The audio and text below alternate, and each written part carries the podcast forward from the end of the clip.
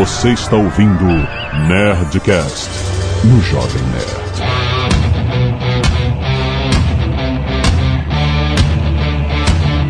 Landa, landa, landa, nerds! Aqui é Alexandre Antônio, Jovem Nerd, eu tenho muitos nomes. Aqui é Tião Galinha e isso caiu um bocadinho de terra onde eu trabalhar. Caralho, puxou o cara mulhão, velho. Aqui é o Tucano e o assunto hoje é mochila de criança. Aqui é o JP, sempre animado quando tem oportunidade de comentar de novo os filmes do Motoqueiro Fantasma. Aqui é Azagal e não pensa no capeta. Ele aparece. Muito bem, nerds! Estamos aqui pra gravar este Nerdcast Polêmico. Polêmico, dedicado ao coisa ruim. Não é dedicado. Não é dedicado? Não é dedicado. Aí, não, aí- aí já avisa logo que eu vou pular fora agora, mano. Não é dedicado. Estamos a avaliar historicamente. A presença antropológica. Não é nenhum tipo de ritual, não é dedicado e tão pouco não é uma oferenda. Não, não, de forma alguma. Se você aguenta, você vai ouvir nós falando sobre o cramulhão.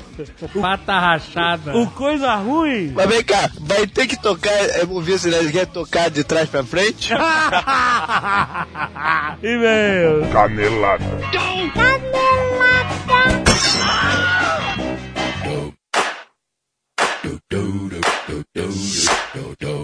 Muito bem, senhor Léo Lopes. Vamos para mais uma semana de medo e caneladas, Lias. Vamos, mulher de cagambala de medo dos gato preto das escadas hoje. Hoje é sexta-feira 13, exatamente. Sim, eu tenho muita superstição com sexta-feira 13. Não, tá brincando, sério? É, eu tenho, eu tenho, eu tenho medo das coisas. Eu sou muito cagão, eu sou totalmente cagão. E o que, que você vai fazer na sexta-feira 13, então? Ah, não sei, vou comer algumas coisas com uns- um bife com alho, umas coisas pra dar um.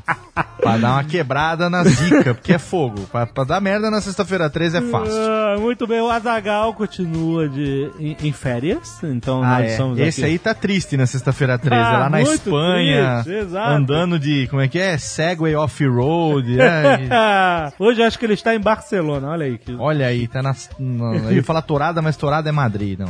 Barcelona. Muito bem, temos um recado aqui, senhores, da Galápagos Jogos, olha aí. Ó. Nossos amigos da Galápagos que estão lançando mais um produto da linha Munchkin, senhor Léo Lopes. Hum. A série de jogos muitíssimo divertido, que é basicamente o jogo que você sacaneia seus amigos em volta. A galera que joga Munchkin diz que esse jogo destrói a amizade. Ah, é? Então, Assim, nesse nível? Nesse nível de extremidade. E eles estão lançando, rapaz, uma versão com o pior inimigo de todos, o Grande Cthulhu! Oh, o monstro de muitas pronúncias. Ele de muitas pronúncias, exatamente.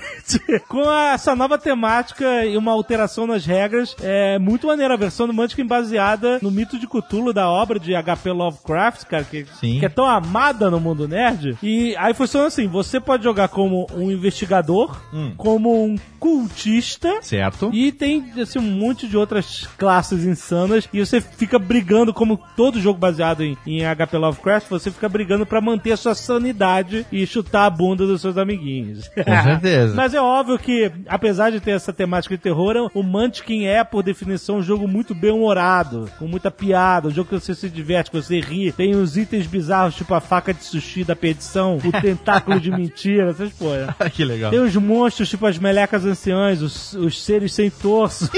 e óbvio que tem o nosso grande Cthulhu. All hail the great Cthulhu. certo? O jogo tá à venda no site da Galápagos Jogos. Clica aí que você vai se divertir. Muito bom. Senhor Léo Lopes, vamos indicar aqui a estreia do filme O Sétimo Filho, seu Léo Lopes. Sétimo filho, do que se trata, Jovem Nerd? É o sétimo filho do sétimo filho, isso que eu, isso que eu sei. Sétimo, quer dizer que tem seis antes dele, então é o sétimo. Tem seis que não foram nada. Certo. E aí o sétimo é o importante, entendeu? Entendi. Alguma coisa ele vai ser. então, o filme é baseado na série de livros das aventuras do caça-feitiço, do autor inglês Joseph Delaney. Hum. E ele reúne os dois primeiros livros da série. O livro O Aprendiz e A Maldição. Numa época em que temos livros, um livro virando três filmes, Sim. nós temos agora dois livros virando um filme. Que beleza. inusitado no mínimo. Temos a Julianne Moore, que venceu o Oscar agora como Ó. vilã, fazendo a feiticeira vilã. Olha aí que maneiro. Temos também o Jeff Bridges fazendo o mestre ancião da parada. O Ben Barnes, que é o, o príncipe Caspian também, para as meninas. O príncipe Caspian é, é famoso. Por, entendeu? Quebrar corações. Mas é uma história de um herói profetizado que nasceu com poderes, é o sétimo filho e tal. E aí você tem toda a temática fantástica com monstros, feiticeiros, essa parada e tal. Então, se você quiser dar uma olhada, clique aí no link do trailer e vá ao cinema. Certo? Excelentes. E Léo Lopes não acaba porque a Nerd Story está cheia de novidades! Vender, vender, vender. Olha só, caras. Além dos games, que tá cheio de novos games, chegou um monte de game lá. Dying Light, se você não comprou Dying Light, tem lá, Dying Light. Se você ainda não jogou Shadow of Mordor, tem lá também, cara. Tem um monte de jogo maneiro. Temos novas categorias de produtos nerds, seu Léo Lopes. Não tá sabendo disso? É, estou sabendo que agora temos uma diversidade fenomenal de categorias com produtos de temáticas nerds. Exa Além das luminárias, fizeram sucesso enorme que teve reposição. Aliás, se você tava querendo as luminárias, teve reposição e teve algumas que já acabaram. Além disso, nós temos artigos de moda, senhor Léo Hum, Lopes. Que chique! Nós temos bolsas, nós temos produtos de decoração nerd, descanso de copo, almofada de circuito, almofada de Game Boy, cara, almofada de joystick. Caraca, tem muito maneiro. Almofada Pulp Fiction, cara. Eu já vi a almofada que eu quero lá comprar, que é a almofada que é um tape deck antigo, assim, o, Tape toca-fitas. Deck, né? Nós temos também, rapaz, acessórios de cozinha como luvas de fogão, Hum. de zumbi, de fantasminha. temos porta-copos de mãozinha de 8 bits. Cara, a minha Store tá cheio de coisa maneira. Temos também capa de notebook de zumbi, seu Leão. Olha Cara, olha só, a Nerd Store está expandindo como nunca, cara. Porque nós temos agora Action Figures! seu Léo Ah, que Lopes, cara. fenomenal! Action figures inacreditáveis, cara. Tem muita coisa foda. Tem coisa de Dragon Ball Z, tem coisa de Ah. Attack on Titan, tem coisa de Game of Thrones, tem coisa de Avengers. Cara, tem desde aqueles bonequinhos cabeçudo, sabe aqueles Ah, bonequinhos cabeçudo sim. pra sucesso? Sim. Até aqueles dioramas perfeitos, cara, de uma escala 1 pra 4, cara. Hum. Ah. Cara, do, do Avengers. Puta, caraca, inacreditável. Do Homem de Ferro dando uma porrada num cara do Avengers. Puta, cara, sério, sério, eu não tô brincando. Se o Negócio estivesse aqui, ele ia estar dando esporro em todo mundo que não está comprando. Pra você ter uma ideia, os action figures são tão fodas que o Mal Roboto agora aceitou receber o salário dele em action figure. Em Action Figure, olha aí. Muito bom. Certo, então vai lá na nerdstore.com.br e aproveitar todas as novidades do mundo nerd.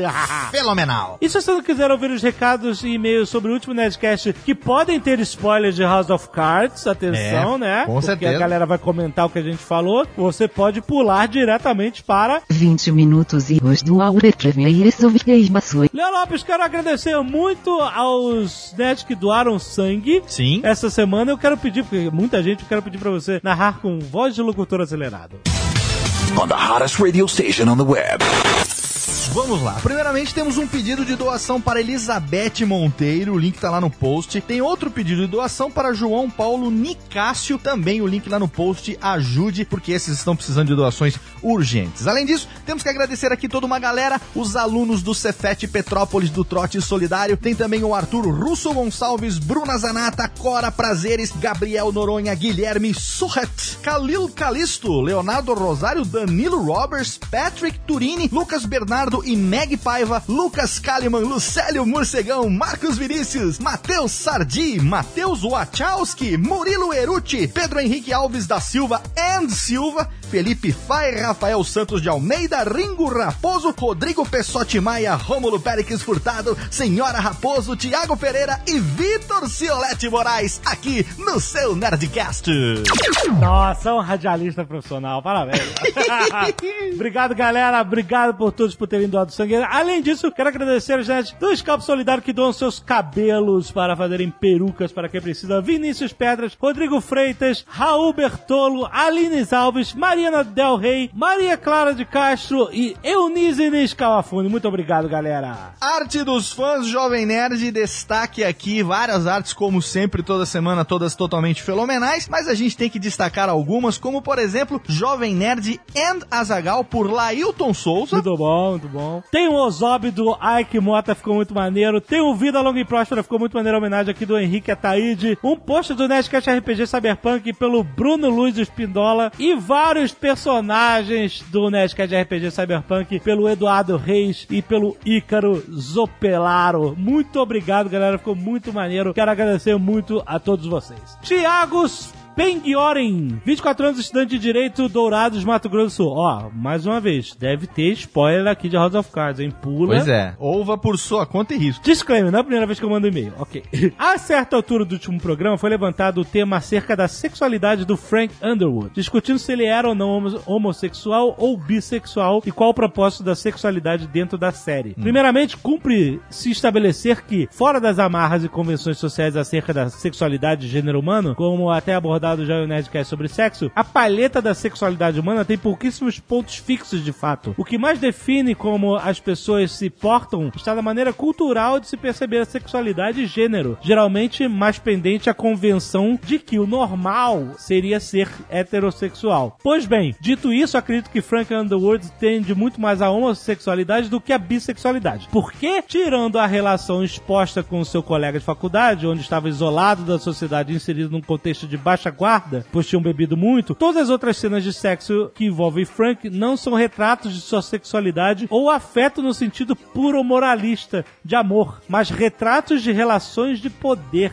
Olha aí a análise. Uma frase marcante da série é quando ele fala que tudo é sobre sexo, menos sexo. O sexo é sobre poder, né? Gira em torno do poder. Sim, como foi dito no programa, né? Aí vem o meu ponto. Fora a relação que o Frank teve na faculdade, todas as outras eram sobre poder, desde sua esposa até a dele com segurança. Ele usou o sexo como um dos meios de subjugar a jornalista, situação que fica mais clara de todas as relações. Ele usou o sexo para fazer com que seu segurança pessoal, em uma relação que tinha problemas de confiança, o tornou um dos seus mais leais servos. Embora eu acho que ele já era muito mais leal É. com o perdão que ele, Sim. o aval que ele deu pro cara, pro cara continuar sendo segurança depois que ele deu aquele tiro na rua, né? Com certeza. Eu já achava que ele já era super leal ali. Bom, mas existem cenas de sexo na nova temporada, vou poupá-los de spoiler, que seguem o mesmo padrão de dominação e poder que o sexo representa para o Underwood. Fica claro então que, sob essa ótica, o sexo na série demonstra mais um jogo de poder entre os personagens do que algo que foi feito para chocar a associação das tias avós católicas unidas contra a perversão.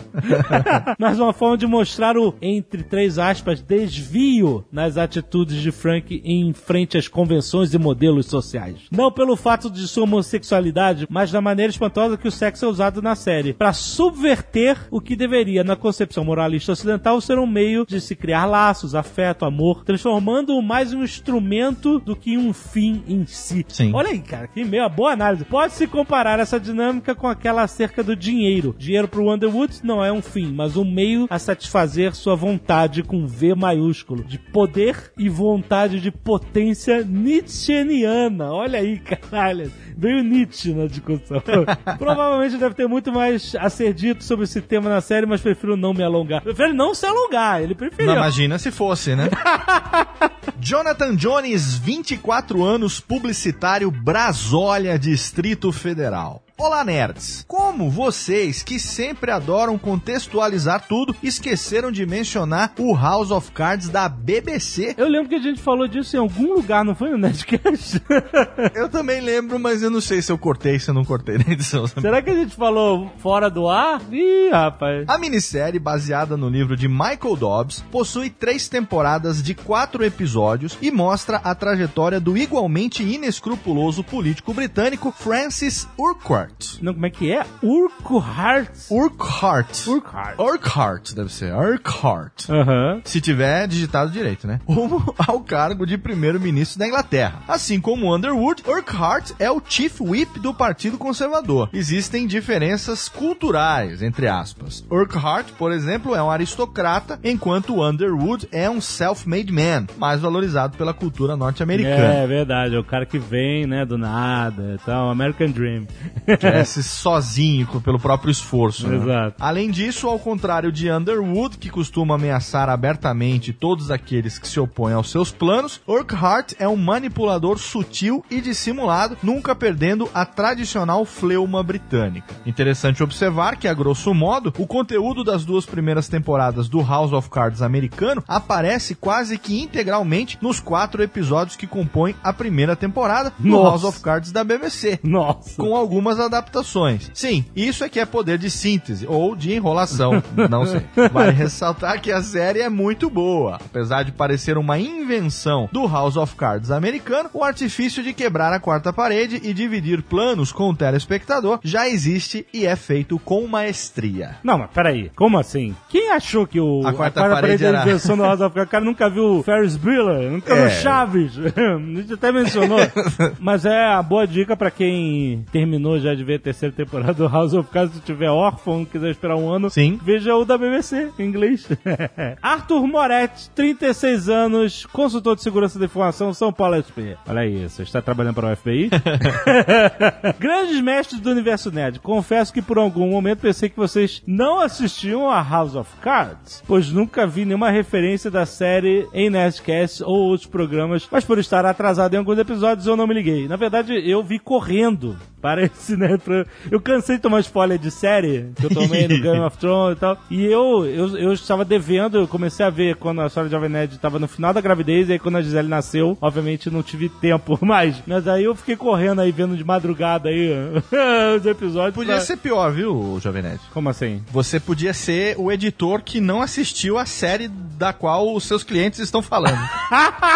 Mas você assistiu, porra. House of Cards, sim, mas, por exemplo, Breaking Bad é uma série que eu só ver depois. Ah, pois é, exatamente. É, então, mas agora já tô com tudo em dia. Pode falar se quiser falar depois, ó. Agent Carter, Angels of Shield, já tô tudo em dia já. Quero- Bom, só gostaria de compartilhar dois fatos que eu achei que merecem destaque. Quando foi falado sobre os assassinatos do Frank serem um pouco demais, concordo com a Zagal. E ainda acrescento, na morte do Peter Russo, observa-se um Frank Underwood ainda relutante sobre o assassinato. É, você acha que ele tava ainda meio relutante? Parece que aquele recurso do carro foi é, um ataque de oportunidade, entendeu? Ele tava meio que, sabe, ah, tem duas crianças, aquela coisa toda e tal, mas ainda tava meio, não sei. Você acha que ele tinha planejado só destruir o cara lá naquela festinha? Eu acho que ele achava que o Russo ia meio que implodir, sabe? E não aconteceu, Aham. ele teve que recorrer ao assassinato. Caraca. Já no caso da Zoe, ela estava irredutível. E ele viu que ela não ia voltar atrás por ser da imprensa e achar que tinha ele nas mãos. E o assassinato pra ele já não é coisa nova. Então era uma maneira dele de resolver problemas mais graves. E outra coisa que chamou a atenção foi o fato de vocês não terem entrado mais no personagem do Tusk,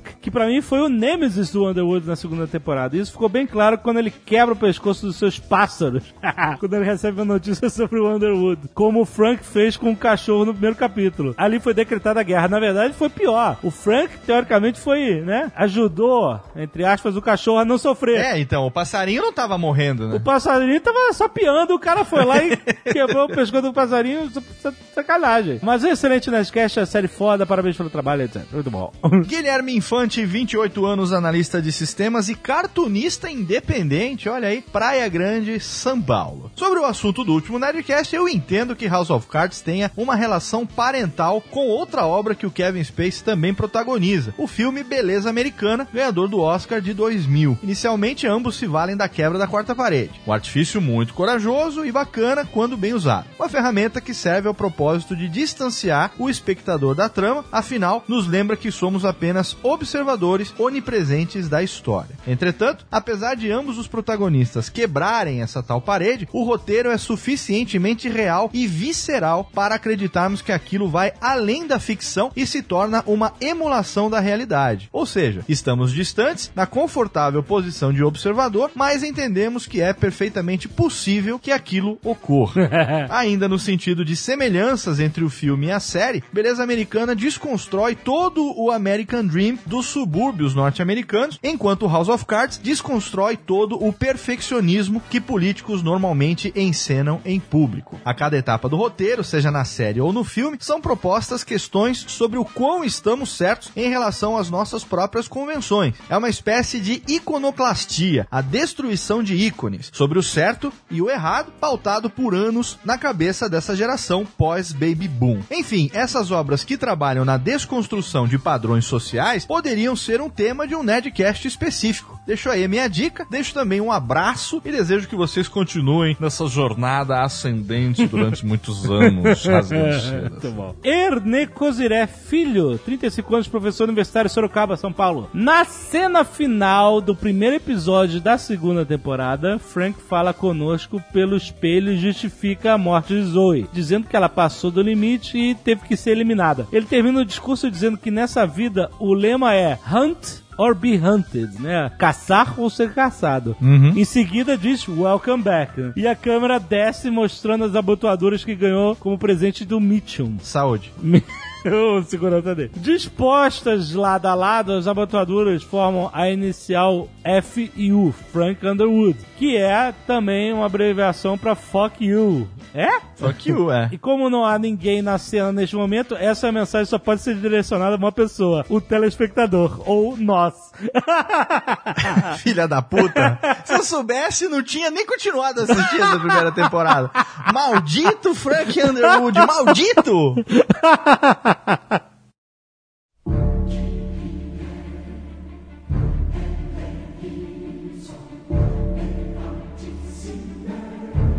Muito bem. Muito mal. Muito mal. Eduardo, você que, que já teve com o diabo, Eu? você, a gente, a gente, né? Você já escreveu Já escreveu sobre o diabo? Sobre os diabos, né? Sim, ele tava lá. Sim, mas que Dis- que... discorra sobre. Vamos começar por onde? O que, que vocês querem saber sobre o capeta? Vamos lá. Então, assim, eu- Você fez um pacto pro seu livro ficar ficar famoso? Quero saber. Tu pegou uma galinha preta e guardou debaixo do braço durante seis meses. Deu um cramulhão dentro da garrafa. É, tinha um galinho que fez isso, né? Tu sabe que o, o falou de vários nomes, cara. Eu dei uma olhada aqui, eu puxei a lista de nomes do, do. Dito Cujo. E teve uma que me impressionou, cara. Um, um que me impressionou. O tio do churrasco.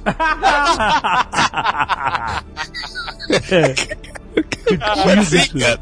Mas a coisa que é verdade é que nós, seres humanos, a gente tem essa mania de antropomorfizar tudo, né? Ou seja, a gente quer colocar uma face humana nas coisas. A gente quer atribuir sentimentos, emoções às coisas que acontecem ao nosso redor, né? Se você tá tendo uma maré de azar, você atribui isso a, a acontecimentos. A bruxa, a bruxa, A bruxa. a bruxa tá solta. Nuvem negra. Mas Peraí, peraí, tu tá começando com esse papinho que tu tá falando que o Anhangá não existe? Anhangá. É mais um nome do canhoto, porra.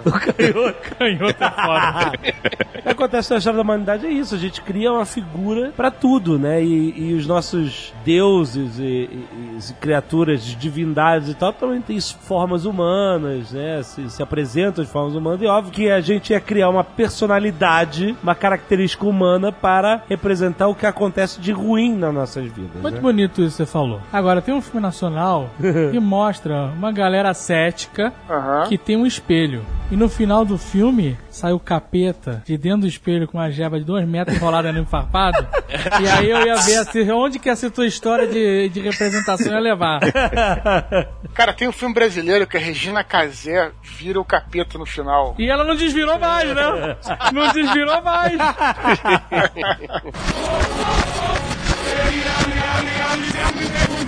Eduardo, você que é um estudioso Fala. do Reino Celeste. Do Reino Infernal, né? Você estudou o Mochilito Sim. em quantas religiões? A, a- a versão mais conhecida é a católica, né? A apostólica romana. É onde ele é o Estrela da Manhã. Pela do amanhã. Estrela da Manhã. Hebraico-cristã, né? Vamos dizer assim, né? Eu acho que isso aí é mais antigo. Essa é a versão mais conhecida, certo? É a versão hebraico-cristã, né? Mas é, existe em todas as religiões, em todas as mitologias, existe essas figuras demoníacas que no paganismo não necessariamente é o diabo, né? Mas são espíritos como qualquer outro, deuses malignos, espíritos malignos que podem ser chamados de demônios, né? Então vai, depender. Então muitos deuses, na verdade, que eram deuses da vingança coisa assim, foram demonizados não só no cristianismo, não, mas de- desde a época dos hebreus mesmo, porque os hebreus que a gente tem essa ideia de que eles são um povo pacifista e tal, no, no início eram é, expansionistas, nômades expansionistas cristianistas e até guerreiros mesmo. Então eles foram atravessando, foram incorporando algumas culturas locais ali, algumas culturas tribais que tinham esses deuses, Beelzebub e tudo mais, e aí foram transformando esses deuses em demônios. Muitos desses deuses, eles tinham essa forma híbrida. Por quê? A gente já falou isso no Nerdcast de, Egito, por exemplo, acho que a gente falou lá.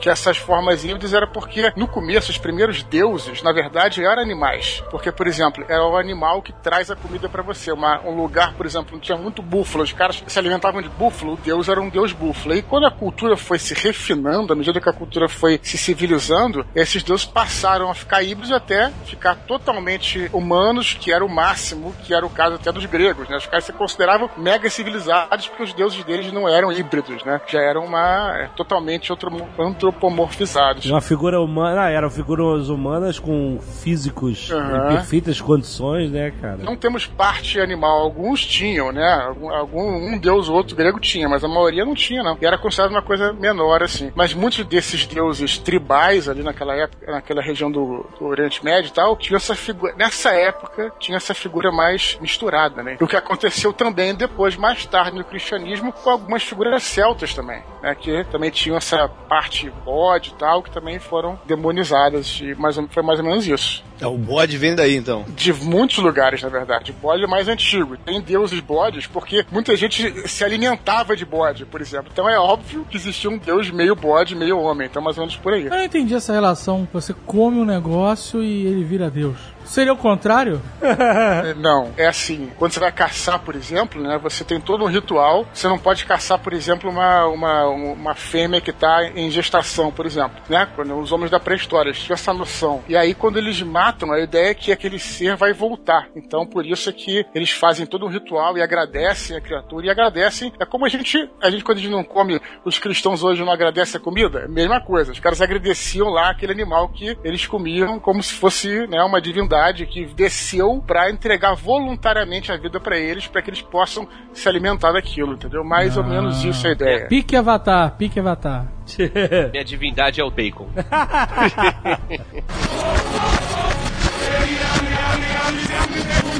Até no Tolkien, né, nos seus anéis, você tem o coisa ruim. Melkor. É, que é um reflexo direto da tradição cristã, da qual ele bebia muito. Judaico-cristão. É judaico-cristã, né? É, a, a criação do mundo do Tolkien só é descrita com outras palavras, né? É uma canção, mas você tem lá os irmãos e tal, tem o caído. Você tem exatamente um reflexo do que é realmente a, a tradição judaico-cristã, direcionada para o mundo fantástico do Tolkien, mas é a mesma coisa. E o caído era o Melkor. que Era o irmão que não, coitado, não gostava de karaokê, não, não queria. ele era filha da puta, tava todo mundo cantando direitinho e ele ficava cantando fora do tom de propósito. É, exato. Ele cantava sertanejo universitário. Quer dizer, a mesma motivação, o cara ambicioso, queria parada pra ele, queria fazer do jeito dele e tal, e aí ganhou um abismo pra ele fazer as merdas dele. E aí, é bom ser o rei da merda? É melhor ser a merda do, do rei? É, você sabe que esse negócio de demônio que a gente foi muita, é, foi muito normati, é, normatizado essa, essa crença tudo, essa coisa toda, da maneira que a gente conhece a partir da Idade Média, né? Que acho legal falar que é um período bastante obscuro nesse sentido, né? E como a gente fica brincando que era quando Deus tirou férias, não é isso que vocês falam sempre aí, né? Não, eu- a gente falava isso, mas eu acho que é outra parada. Hoje em dia. Né, A gente acredita que, na verdade, o mundo já acabou, cara. É, isso a gente já, já, já concluiu há muito tempo, né? Mas e aí na Idade Média, né, começaram a se fazer compêndios, né, livros, onde começaram a listar os demônios, né? E cada demônio tinha uma atribuição, por exemplo, se você tinha algum mal, qualquer mal, sei lá, quebrava a perna. Se você, sei lá, tava com diarreia, Eita. tem um demônio aquilo. Tem um demônio da ca- caganeira? Deve ter, com certeza. Caraca, Jovem Nerd, tu tá possuído. Meu irmão, Tu tá. caganeira. Tu tá, meu irmão, tu tá carregando um demônio nas costas há Todo mundo alguns tem anos. isso, todo mundo tem isso. Não, não, não, não, não, não tem essa não. Não, tem essa não, tu não tem caganeira. Não pode, o cara come banana e se caga mesmo. Como? banana prende, a banana prende. Então, pra você ver, o demônio tá agindo no cara. Sabe onde é uma- um ponto de difusão desse demônio? Essas carrocinhas de churros, maluco. pra cagar fino é uma beleza. E tem vários, né? Porque de repente de onde você comer, se comer um X-Bacon caprichado aí, tu caga sangue, né? Caraca, demônio da caganeira. Qual o nome desse demônio? Tem que fazer um trabalho aí, Jovem Nerd. Oi? Tirar esse demônio de cima de você. Fora, rapaz, tu teve caganeira lá na, na Ross. Caraca, uma história lá. de caganeira na vida. Ué, Tava- tá- teve a caganeira que você teve lá no Infocentro. Tu teve um monte de história de Duas, duas na vida. duas, duas na vida, duas que eu passei por esse mal, mas eu já, já me livrei disso. Não tenho caganeira mais. Não, cara, tu não vai inventar outro estigma pra mim, não. O quê? De que você. Não, eu não vou. Sabe o que eu vou fazer? Eu vou perguntar pro Guga Mafra, que não tá aqui, mas que ele é imparcial nessa Todo mundo... história. Cara, olha só, todo mundo tem caganeira. Não, Tem- cara. Não tem é- essa, não. Daily basis, não. Não, Aqui daily base, não existe isso. Isso é mentira ou uma calúnia.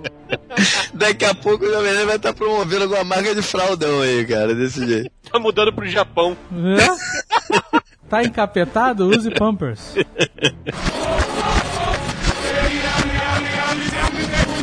Mas o Dudu falou da Idade Média. Tem uma história do século X que é muito interessante, que talvez seja o primeiro registro formal do chamado Pacto com o Diabo. Ó. que é a história de São Teófilo de Adama. E esse cara, teoricamente, era um, um clérigo lá, na- lá da região lá, eu acho que era, era dentro de onde é a Turquia hoje. Ele perdeu a, a eleição, vamos dizer assim, para ser o bispo da parada. E aí ele, ele vai procurar um mago. Em algumas versões esse mago é um, é um judeu até. E esse mago coloca ele em contato com o, o demônio. E ele faz o primeiro pacto mesmo, de contrato, de venda da alma pro demônio em troca de torná-lo bispo. E esse contrato, sei lá, tem 20 anos de duração, uma parada assim. E aí no meio do caminho, ele começa a sentir, né, que vai chegar a hora, bate o desespero e bate o arrependimento junto. E ele vai procurar uma forma de quebrar o, o, o acordo, o contrato. E aí ele achou alguém que é mais poderoso que o demônio, os advogados. Exatamente, exatamente.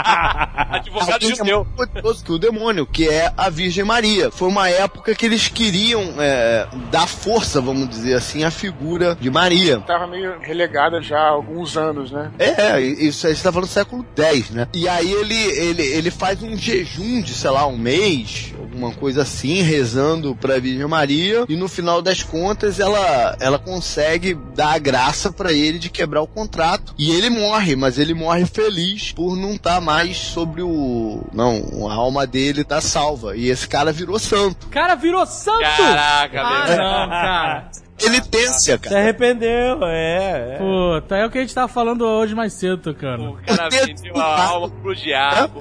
Porra, cara. Alma pro diabo. Não foi pra ninguém, não, cara. Foi pro diabo. Virou bispo. Depois ficou um mês de jejum e tá. Porra, meu Virou santo, porra. Hoje a galera analisando essa história é interessante porque ele não foi penalizado em nenhum momento por Deus ou por quem quer que seja por ter entrado em contato com o diabo. Ele foi penalizado por ter feito um acordo com ele. Então isso quer dizer que de certa forma conjurar demônios e, e magia na época não era um crime pesado. Isso veio a ser um crime mais à frente na época da Inquisição, que eles usaram essa história até na época da Inquisição para justamente ligar a magia ao demônio e, e- e fortalecer a causa dos caras, entendeu? Então quer dizer que na baixa idade média você podia jogar um xadrezinho com o diabo, tomar uma cerveja, desde que não assinasse nenhum papel. É isso? Mas sabe o que eu acho que tava rolando, cara? Na Alta Idade Média, aí, nessa época, século 5, 6, eu acho que era a época pra tu virar santo, meu irmão. Tu vê, mó galera que morre nessa época vira santo. Você pode ver aí, nego que tava querendo arrecadar uma porrada de santo pra igreja. Porque, cara, se for listar aí, cara, grandes partes dos santos são dessa época aí. Se tu for ver. Santo arrependido foi foda, cara. Puta que pariu. Até o Cornel fala isso lá nos livros. Puta, no, o, Até o Samsung lá, o Samsung lá. Samsung não. Tem um cara com esse nome, Samsung, lá no, no livro do. Ele vira santo também, eu acho. Então, tem o, o, o Cornwell fala de um santo que é um cachorro, né? Que tinha É? na, na baixa idade, idade média. São Bernardo?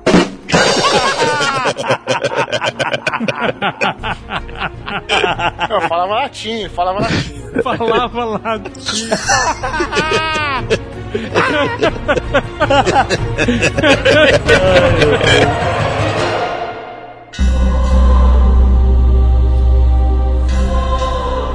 diabo ficou famoso mesmo na Europa depois da Divina Comédia, né? Assim, a Divina Comédia foi um marco pro diabo, assim, fez ele ficar famosão, todo mundo. Deu uma divulgada e deu uma, vamos dizer assim, virou quase, é engraçado, né? Assim, meio canônico. Vou dizer que é canônico, mas muita gente considera, é, não só a Divina Comédia, como o Paraíso Perdido, do Milton, né? Considera assim como se fosse quase que um compêndio da parada que existe mesmo, né? Então essa coisa, é até colocar os demônios assim como é uma coisa meio feudal e tudo mais e tal, é, foi, foi muito feito também nessas obras todas aí, da Divina Comédia, da, o Dante e o John Milton, esses caras todos, né? Dá uma glamourizada. O que é engraçado, porque se você for pensar bem, tem outras mitologias, como por exemplo, a mitologia nórdica. Ela não foi assim, você pega a Bíblia, né? A Bíblia você teoricamente tem um aval porque foram os profetas que falaram a parada.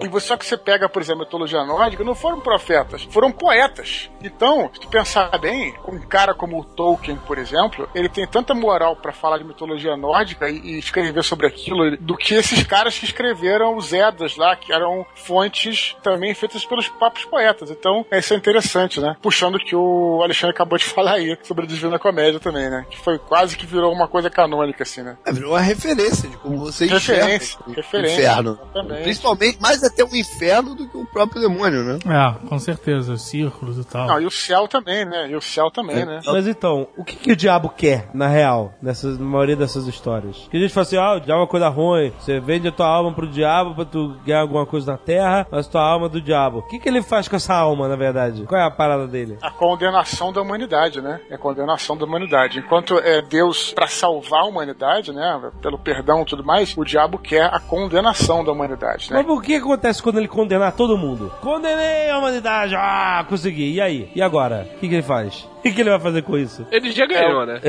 É, é é uma vitória sobre a vingancinha dele, vamos colocar assim, por ele ter sido expulso do céu, né? E vai chegar e vai falar, não falei? Mais ou menos isso. É, a tua visão aí nisso, Alexandre, é muito terrena, né? Você tá, você tá falando que isso tudo acontece no plano só da Terra. Você pode expandir isso para outros planos, né? Que ó, ele, pode até, ele pode até dominar tudo aqui, mas tem os outros planos, É, os outros e- mundos, as outras paradas todas. O Senhor tem várias casas, né? Diz, diz a Bíblia. Não, então, mas a nossa mitologia normalmente ela fala sobre a Terra, né? Ninguém. É, se você interpretar assim, né? Quando você fala de Deus, diabo, anjos e tal, ninguém imagina nessas tradições como são outros planetas, outras civilizações. Isso não faz parte de outra história isso, entendeu? Pera aí, pera aí. Você não via History Channel? Su Carlos. Esses programas eu não vejo. Segundo o Evangelho, segundo o Espiritismo, a tua alma pode migrar de mundo para mundo, de um mundo mais evoluído para um mundo menos evoluído. Mas isso é. É. muito recente, essa visão. É recente porque a, a mensagem se modificou, né? Não, não- É recente porque a gente só começou a pensar dessa forma recentemente. Mas é recente, mas enfim, mas você não pode tirar isso de fora, de- do, do contexto também. né? Você perguntou o que, que o diabo quer, ele quer a tua alma, basicamente é isso. Ele quer a tua alma. E usando a, Idade Média como exemplo, que era essa época assim, muito. onde isso estava muito, muito presente, era essa luta constante da tentação. E enquanto você não resistia à tentação, você caía em pecado, portanto estava mais próximo do inferno. E essa era, era a luta toda contra a coisa toda. E o pecado, né? O primeiro pecador, é engraçado que o primeiro pecador, em tese, né? Foi o Adão lá que comeu é, a, a, É, fruto proibido e tal. E a gente herda, segundo essa mitologia, a gente herda o pecado do cara. Então a gente já começa. Pecado original. Não chama de mitologia. A gente já começa com um default como se fosse um menos um. Tu não começa no zero. Entendeu? É. Você já nasce Você pecador, sabe que é- Você tem que lutar contra isso. Mas se tu é batizado, já não dá uma limpada? Já não zera? Não, na realidade não. Mas dá uma protegida aí, maluca, no cara. Gente, desculpe, é só aqui é um papo solto, dá uma protegida legal aí no cara. o batizado não tira o pecado original de você, não. Não, não tira. Não, não, até porque, segundo a teoria daquele livro famoso que eu volto e meia menciona, que tá de posse do Tucano até hoje, o, o alienígena na Galileia, ele tem a teoria de que o homem, o ser humano, é criação do diabo e não de Deus. Então, você, vo- a ideia do Adão já, não, é, não é válida, né? Porque você já é filho do diabo. Você tem que se redimir, você tem que buscar um novo caminho. E Deus te dá a oportunidade de buscar um novo caminho. Mas é interessante essa vi- a visão. Contra o seu pai? Não, aí que tá. Uma das coisas que ele se baseia pra dizer isso é que na Bíblia, eu não, não li a Bíblia inteira pra dizer se é verdade ou não, mas ele diz que na Bíblia, no Novo Testamento, Jesus em nenhuma vez fala o nosso pai. Ele fala sempre o meu pai, quando se refere a Deus. É verdade, o Henrique Cristo também Entendeu? fala o meu pai. É, ele nunca fala o nosso pai, ele fala o meu pai. Então o meu pai tá te oferecendo um caminho de salvação. O problema dessa informação né, é que ela é, essa é muito difícil de se comprovar pelas inúmeras traduções É, exatamente. e interpretações Exatamente. né, do texto até hoje. Né? Com Exatamente. certeza.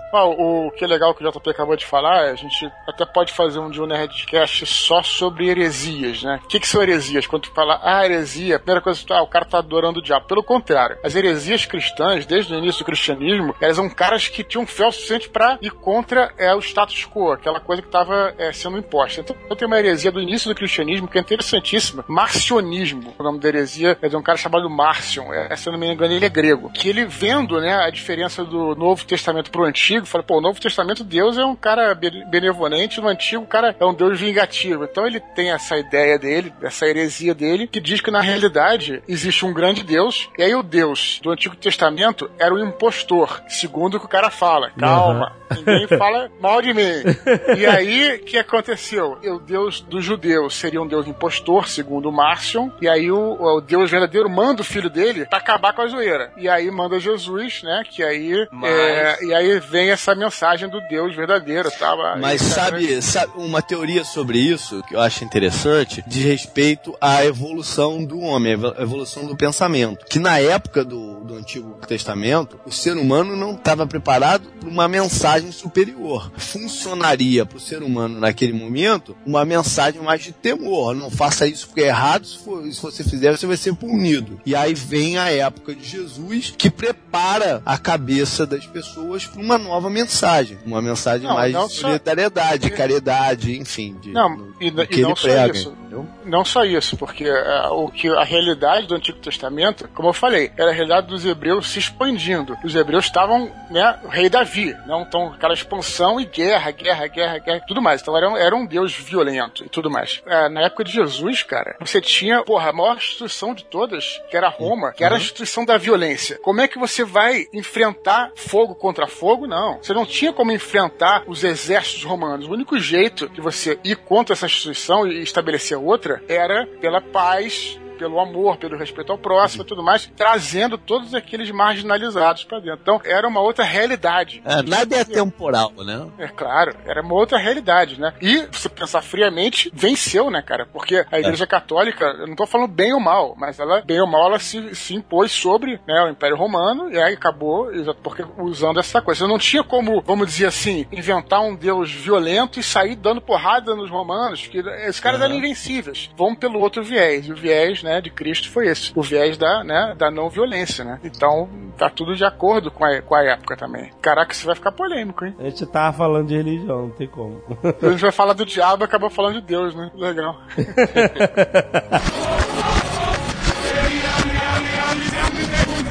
Só pra gente, já que a gente tá também falando de religião aqui, só pra completar, lembrar de coisas que a gente já falou em outros programas, né? Que a diferença do paganismo, né? Que é, não queremos essa palavra, mas assim, é um pouco que você vê também até hoje, inclusive nas religiões afro-brasileiras e tudo mais, as religiões do Oriente, etc., em relação a essa a nossa religião é, hebraico-cristã e tudo mais, é que nas religiões pagãs e, mais uma vez, afro-brasileiros, as figuras ruins, os demônios e, e tudo mais, os deuses mali- malignos, eles convivem com o bem. Então ali você pode usar eles. Eles estão ali. Enquanto na nossa religião não. Você é o diabo tem a queda. Ele cai e você não tem acesso a ele, a não ser que ele venha te tentar. Né? Já no paganismo eles estão ali. Você pode, você convive com isso. Assim como você convive como, por exemplo, você tá suscetível ao mal, né, cara? O cara pode fechar o carro, que eu tô dirigindo, o cara fecha o carro, eu fico puto, quero dar porrada nele. Então, essas coisas convivem dentro de você. É, é, a Isso, influência do, é influência do mal na tua cabeça, né? É, o exato, famoso exato. no teu teu ombro falando merda no teu ouvido. Né? É um outro sistema, né? É outro sistema. Às vezes fica parecendo que tudo que a gente tá falando é coisa muito antiga, coisa de, de que as pessoas acreditavam muito tempo atrás. Mas não é bem assim, né? A gente tem episódios de relacionar pessoas com o diabo, com o demônio, muito mais próximos, né? Por exemplo, o músico Paganini italiano, a igreja não deixava ele ser é, enterrado porque acreditava que ele tinha um pacto com o diabo para poder tocar daquela maneira. E a gente tá falando de 1800 e pouco que ele morreu. Caraca. É sério isso? Caralho. O É. cara era tão bom que, ah, esse cara é encapetado. Agora lembrando mais um caso mais recente, que essa história ainda se permanece, que é daquele é, músico de blues, o Robert Johnson, na década de 30, que se acreditou que ele fez um pacto. Tem até um filme com o Karate Kid, a, a Encruzilhada. Com o Ralph Macchio? É,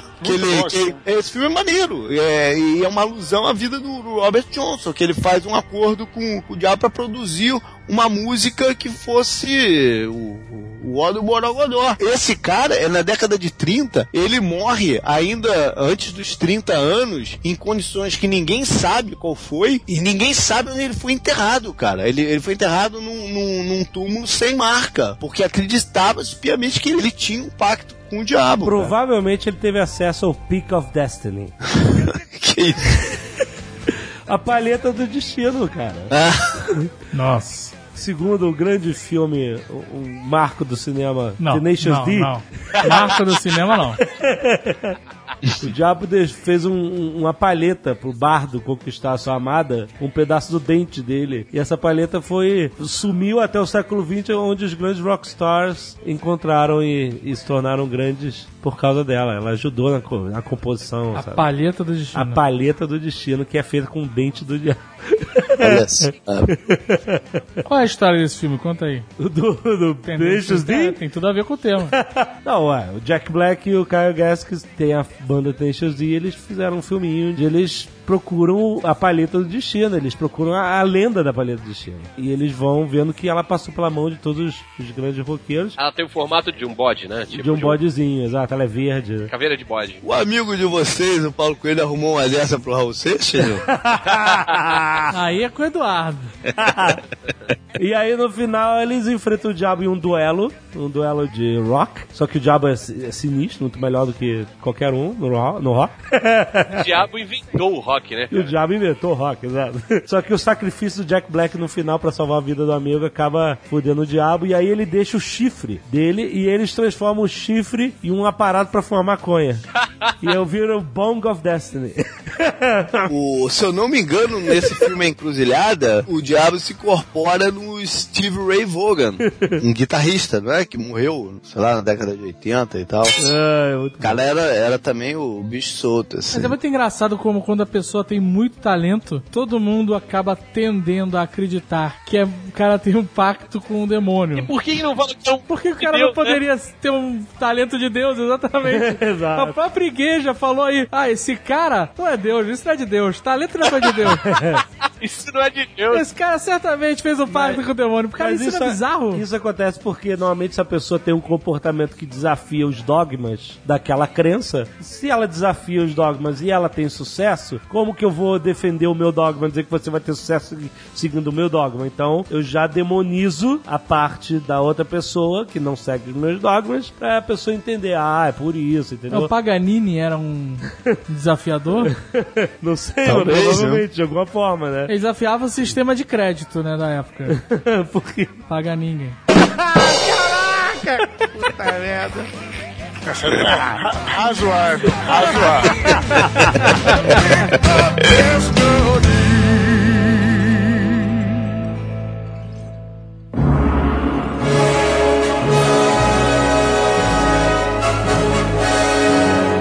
Eu quero saber o seguinte, já que a gente tá é, num terreno sombrio, né? eu Quero saber se alguém aqui já teve alguma experiência estranha, vamos colocar assim. Eu sei que você teve, Eduardo, conta logo. Cara, aquele pentagrama desenhado no teu quarto tem alguma coisa a ver no chão do teu quarto, não?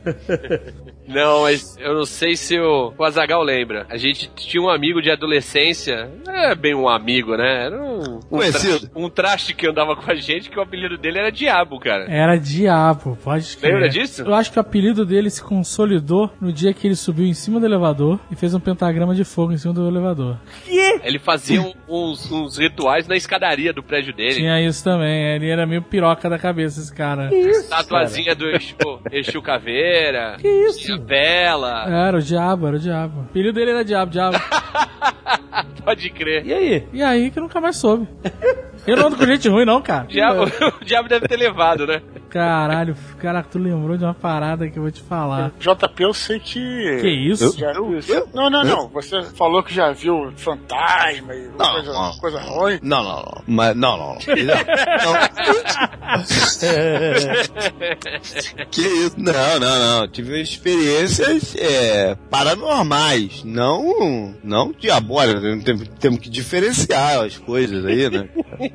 Quando eu era pequeno, eu tinha, deixa eu ver, uns 6 anos de idade, eu fui pra um hotel fazenda chamado Vale do Sol. Tem até hoje lá. Era o, o sonho de criança aqui, de, do pessoal aqui de São Paulo. Ir pro Vale do Sol. Aí eu fui pro Vale do Sol e lá tinha num, um playground que tinha várias casinhas, assim, de criança. Tipo casinha de boneca, assim, que tu entrava, sacou? Aham. Miniatura de casa. Sei qual E é. a gente foi... Casa de de- boneca, você foi em casa boneca, é isso.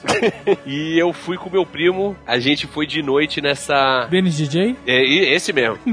Fomos de noite pra essa coisa e tinha uma pá de criança lá brincando. De noite, tava tudo escuro. E a gente fez amizade com os garotos que eles falaram assim, cara, estavam com medo eles. Assim, Por que, que vocês estão com medo? Porque nas- no segundo andar dessa casinha, a gente viu a mão do diabo. Caralho. Isso foi o bastante pra eu não dormir à noite, né? Meu primo, não, vamos lá ver a mão do diabo. Caralho, velho, foi difícil, cara. Eu entrei de olho fechado, não vi nada. Quando tava na metade, nego, olha ali a mão do diabo! Saiu todo mundo correndo. Sempre tem um Eu não vi porra um nenhuma, não vi porra nenhuma, mas... Ninguém É porque viu. sai todo mundo correndo, ninguém vai ficar pra trás, né? Esse é o maior Mas- cagaço que tem. Mas eu tenho certeza que era a mão do diabo.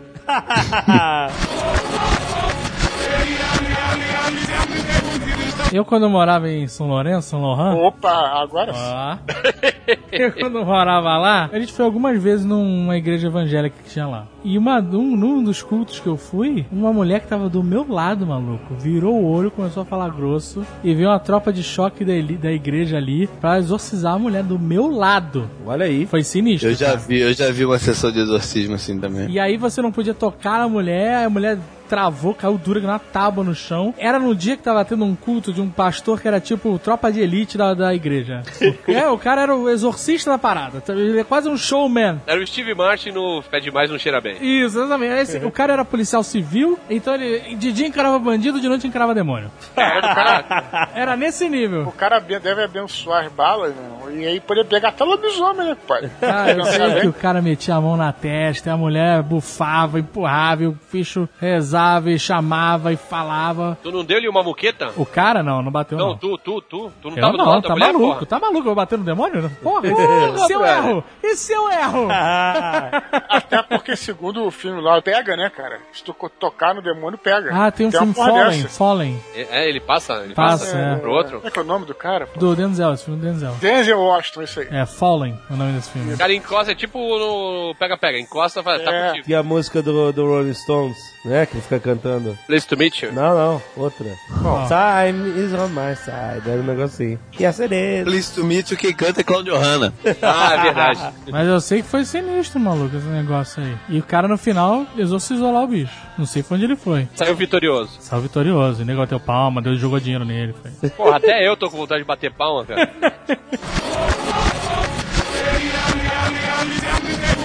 Olha só, cara, que, que parada bizarra, né? Eu lembro também que quando eu era criança, de estar vendo um Fantástico, fantástico, cara. Ah, o Fantástico, quando a gente era moleque, era um programa sinistro. Sinistro, meu irmão. Era de terror. O Fantástico, ué, o Fantástico era um, um programa de terror, cara.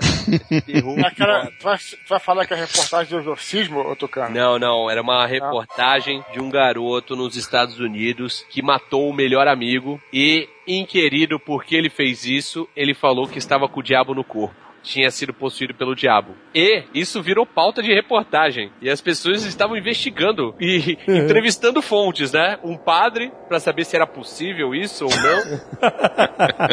A parada era punk, velho. Isso, jornalismo nas, do domingo às 8 horas da noite. Pô, eu lembro de um episódio do Fantástico, uma reportagem, de uma galera que morava numa casa e o demônio ficava tentando entrar na casa à noite. Olha aí. Era o vampiro? Não, não, é o demônio. Porque o vampiro ele pede pra entrar, né? Ele pede licença. É um- É, ele só entra se for uma convidado. criatura do mal, É. mais educada, né? Exato. O demônio não, ele quer entrar de qualquer jeito. E aí eles escutavam o casco do demônio no teto da casa. Olha, um todo mundo- filme. E eu fiquei cagado.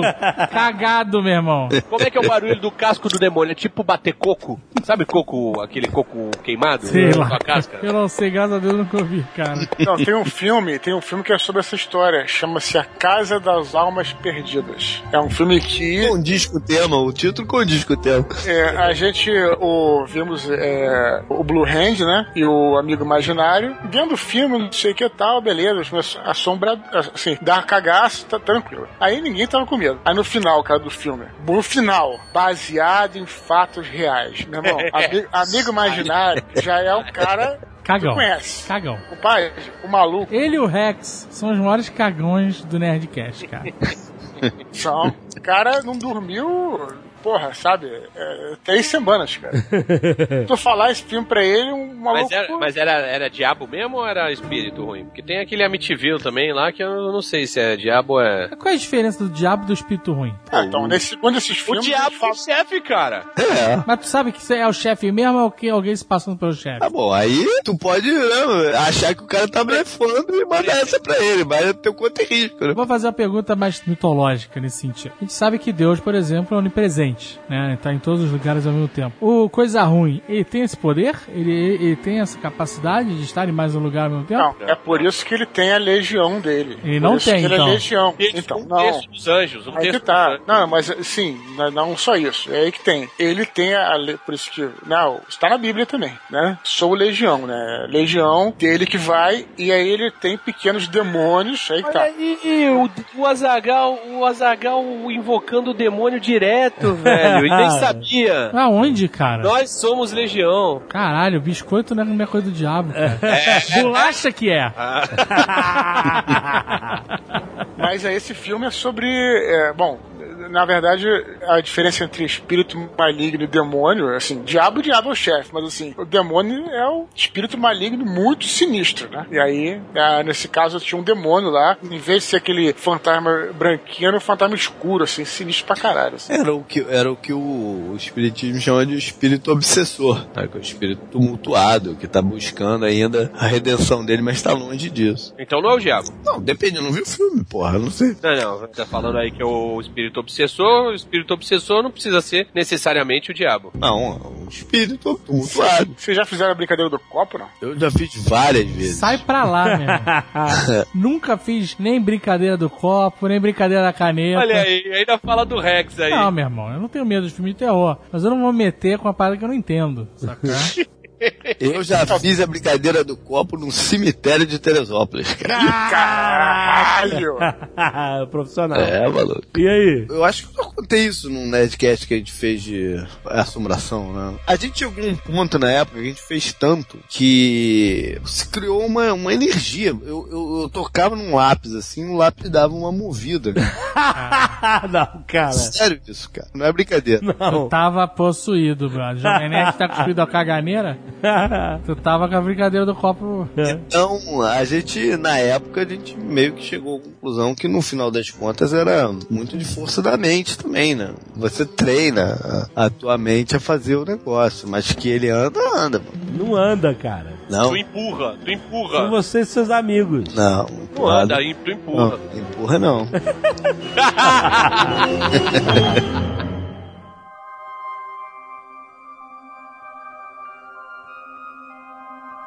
Nos filmes, o diabo é sempre um personagem retratado de. Cativante. É, cativante, chama Cativante, atenção. sempre cativante. Sempre chama Cara meio atenção. misterioso, enigmático. O e- pico disso foi na Elizabeth Hurley. Aí, aí já. Aí já é um diabo que se apresenta na forma, né, que você quer ver. Essa é a Quem são, quem são os, os grandes diabos do cinema? O Alpatino, né? O Alpatino com o John Milton é foda. O Alpatino foi foda, né? O melhor pra mim, nenhum ganha, inclusive o nome de Low Cypher. Louis Cypher. O Robert De Niro no Coração Satânico. É o Robert É. De Niro. O caralho. Os, itali- os culpa. italianos levam jeito pro diabo, então? É, pode ser. Os bons atores levam jeito pra diabo, né? Pode crer. Porque o Roberto Benigno nunca vai fazer um bom diabo, cara. Ah, mas não tem mais? É maneiro, no Angel Heart, o, sei lá, não sei se, é no- se era normal, se, nin- se ninguém percebia, mas demora um pouquinho pra você se ligar que o cara é o, o Demora, demônio, né? é, o demônio mesmo. O que, que ele tá armando ali na pendureta? Aquele diabo do. do labirinto. Labirinto? Diabão Ah. vermelho? Não, da lenda. Ah, A lenda. lenda, isso. A lenda. Aquele é um diabo assustador. Aquele quando, quando a gente era O criança. diabo com o maior trapézio de aço pra segurar aquele chifre, cara. Era um chifrão absurdo. Aquele foi um diabo que deu, deu medo em muita criança dos anos 80. Mas hoje em dia não dá mais, não. As crianças de hoje em dia não É, tem mais é, medo. porque, é, porque é diferente, é bobo, né? Ah, de nós éramos mais ingênuos. Mas né? esse é um diabo icônico do cinema. Sim, sim. Né? É. Tinha um action figure dele na Comic Con que você Tava bem mano. feito pra caralho. Sinistríssimo, né? Pra mim, o diabo que me dá mais medo é o do espelho de carne. Não. Que eu nunca, a gente nunca viu. A gente nunca viu, cara. Mas o que ele fez com aquela galera era, era acima de qualquer coisa, cara.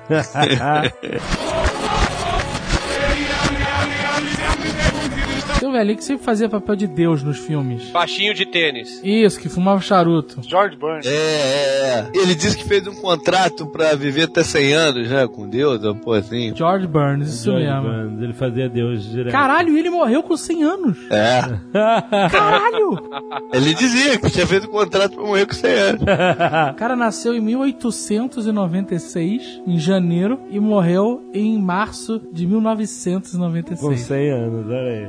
Então, ele fumava pra caramba, né? E aí perguntaram pra ele, pô, o que que teu cardiologista acha disso? Ele falou, não sei, ele já morreu.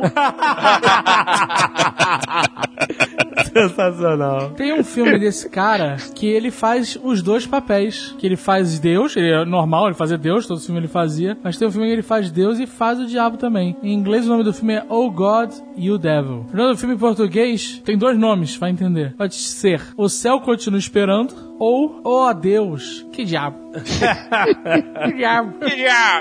Esse velhinho fazia um diabo diferente. Era um diabo que tinha diálogo com Deus, cara, de igual pra igual. Era assim, só estavam jogando, jogando com a gente. É, tem algum filme que também que Deus jo- joga xadrez com o diabo? É esse. Não, não, mas mais recente. Tem um filme do... Como que é o nome dele? Schwarzenegger. Schwarzenegger briga com o diabo. Não, não, mas esse é bom também. Caraca, ele é bom não, ia falar, cara. esse é bom também. Esse não é. Não, você tá maluco, cara. É uma merda. Mas é, não, O mas é, Schwarzenegger é, dá machadada no diabo, cara. é bom no Fim pior dos dias, sentido né? possível. Fim dos dias, o... Filho do Jesus e o diabo, é- o diabo é o Gabriel Byrne, né? É, não, ele, ele que dá.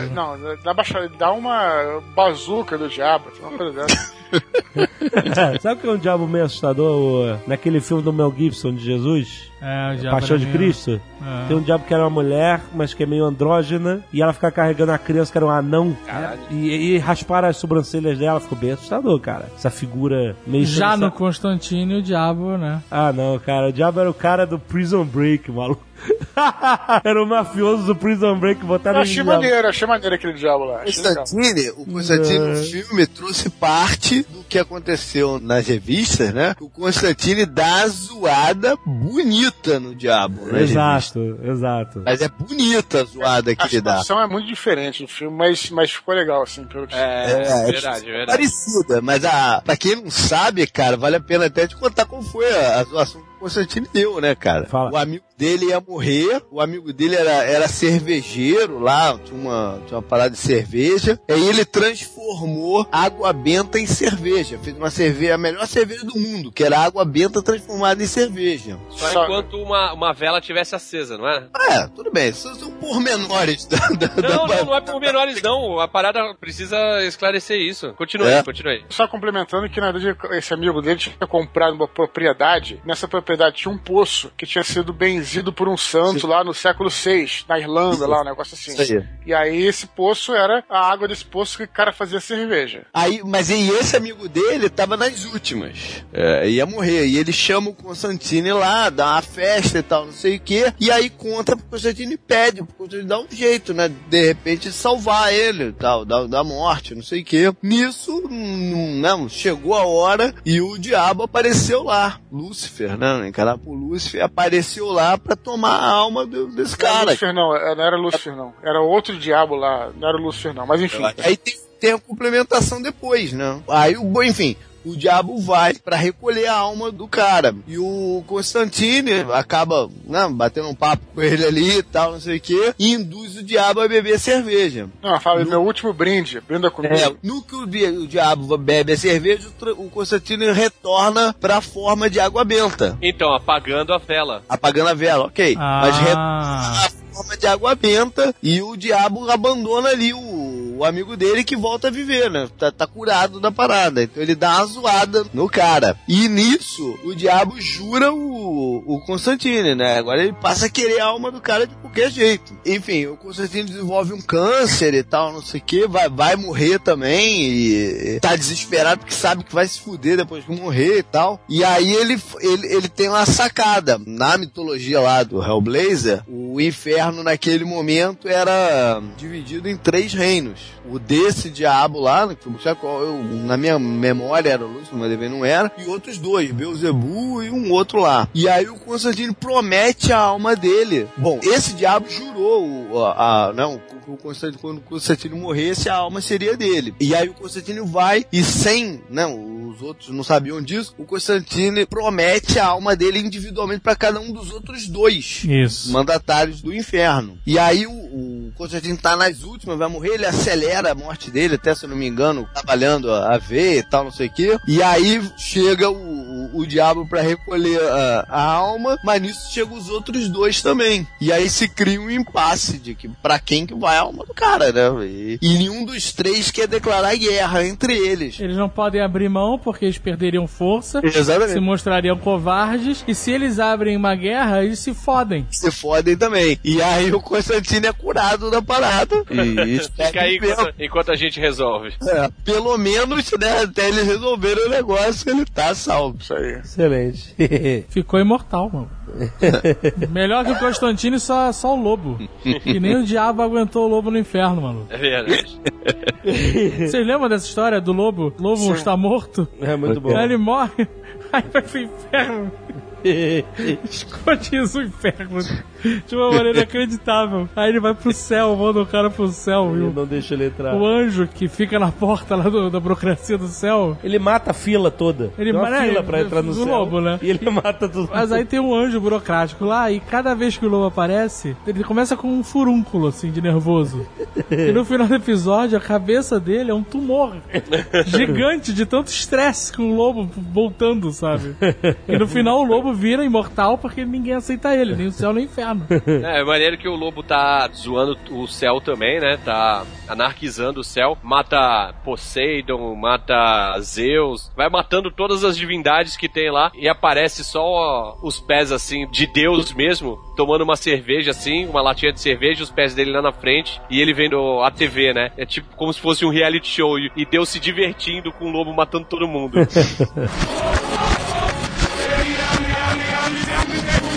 Mas é uma coisa engraçada, porque a imagem de diabo, de demônio e tal, que muita gente tenta criar e representar, são imagens de bichos grotescos, como da lenda, por exemplo, né, e tal. Mas nas mitologias, nas religiões ou nas crenças, o diabo, na verdade, ele se apresenta de uma forma sedutora. Ele não quer te esfolar vivo aqui na, na sua vida. Aqui ele só quer um contrato, só quer assinar um papelzinho ali, pega aqui, Xuxa, assina que vai dar tudo certo.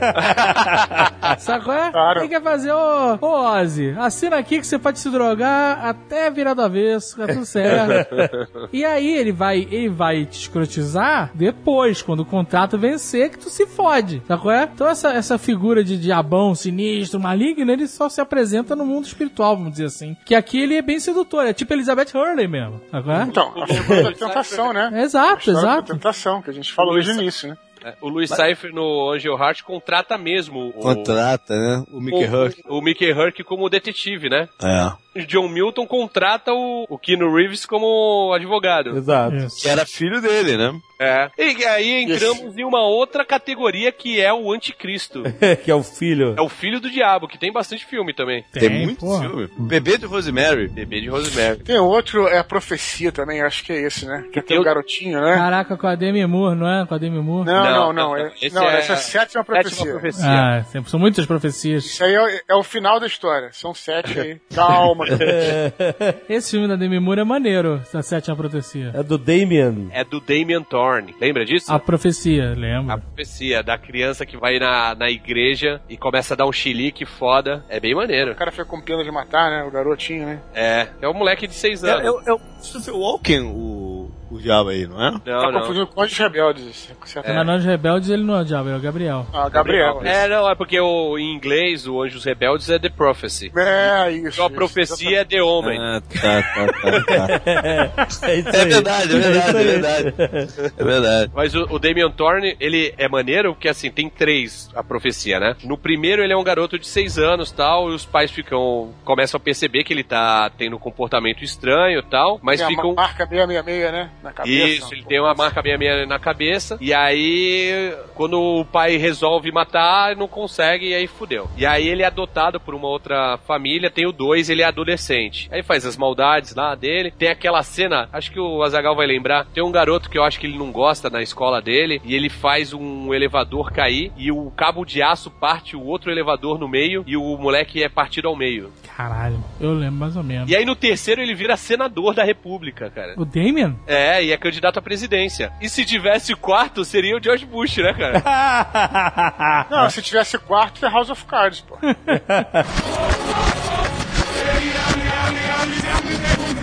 Qual é o lance do 666? pois é. É, é o número do Dudu. diabo, né? Mas por quê? O que? O DDD do inferno? O que, que é o 666? Ó, no filme, no livro, 666 é porque o anticristo ia nascer no dia 6, mês 6, sei lá, 6 horas. É, de 66, a porra dessa. Alguma parada assim, era da data, mas eu não sei Você se, sabe que tem um. É. um- se já um existia essa parada da... da- Tem um comediante aqui, cara, eu vi ele falando isso há pouco tempo, um comediante aqui que o filho dele nasceu em 6 de 6 de 2006. Ele disse que ficou bolado, cara, quando nasceu. que ele tava torcendo pra nascer no 5 ou no 7, cara. E aí o moleque nasceu no 6 de 6 de 2006. né? O engraçado Mas é que o tá- americano tem essas porras, né? é, de, por exemplo, não tem 13. Eu sei que tem nada a ver com a história, mas é porque eles, o nego é bem mais supersticioso aí, né? Eu acho não que tem andar negócio do 13. 13 é fran... Não, aqui, aqui tem o 13. Eu acho que é na França porra. que não tem o 13. Que isso? Não, tem alguns lugares dos Estados Unidos que não tem o 13 Não também. tem, é. Um Na França lugares. Não tem também. poltrona 13 em avião também, tem isso aí também. É. Mas não é todo mundo faz isso não. Talvez o 666 seja uma. Não sei, tô- posso estar falando merda, mas pode ser um. Ah, um peraí, tá na espelho. Bíblia, tá na Bíblia. Então, mas pode ser um espelho do 777, que é o número de Deus, né? Que é o número da perfeição. Ah, é? O 7 é considerado o número da perfeição. Não sei, posso estar falando merda também. Não sei. É, Sete, sete, sete belo, né? Sete belo. não, assim, Seven Up, Seven Up. Tem aqui, ó, o- no Apocalipse 13, 17 e 18. E para que ninguém possa comprar ou vender, exceto aquele que tiver a marca, o nome da fera ou o número de seu nome, aqui é que está a sabedoria. Quem tiver inteligência, calcule o número da fera, pois é o número de homem e o seu número é 666. Os textos da Bíblia, eles são enigmas. São. São enigmas, né? Ninguém consegue entender de verdade isso. o que, que ele quis dizer com isso? Quem tiver o número 666 é que pode comprar e vender. Pronto. Não, não pode. tem a licença. É, pô. Então os comerciantes são demônios, é isso, no final. Não, não, não, não. No Apocalipse, quando tiver. Ah, durante o Apocalipse, quem pode Isso. comprar e vender? Não, não é durante o Apocalipse. É no livro do Apocalipse, maluco. Revelation. Revelação. É, Eu não sei o que, que significa o número, mas como a gente já falou aí, alguma- alguns programas, é, o Apocalipse é um texto totalmente é, subversivo para a época contra Roma. Então, é, é, como eu já falei aqui, né, a besta de sete cabeças eram as sete colinas romanas. Então, eu não sei o que, que é o 666, mas certamente, muito provavelmente, é alguma coisa ligada a Roma, né, uma coisa do tipo. né? Eu tô vendo aqui que é o seguinte: o número 6 significa imperfeição. É. Então tem a ver com a teoria do JP. E o 3 significa ênfase na Bíblia. Geralmente ele, pra enfatizar alguma coisa, fala, repete Olha. três vezes. Repete três vezes, né? É. É. Então, isso, perfeição, perfeição, perfeição. Não, é. Muita perfeição. Caído, que caído, né? Ele é muito imperfeito. Lembrando que é um negócio contra romano e tal, o 666 devia ser DCLXVI, né? Então não faz nada, não tem nada a ver com o nosso. Não, não, não, não, Não, não, não, não, são não, seis- É V-I-V-I-V-I. É, que não é, não é É, 666. não é, é, é. Tá bom. É isso aí. Por isso tem aquela teoria de que o Bill Gates é o O anticristo? o anticristo Ah. e o www, que não foi ele que inventou, mas whatever, né? Só que a internet a gente pode falar o que quiser. Na verdade não são W, são Vs e Is, V, I, V, I, V, I, sacou? Caralho. Olha, viu, Jovem Nerd? Fica brincando com as minhas teorias, aí tem um fundo de verdade, hein, cara.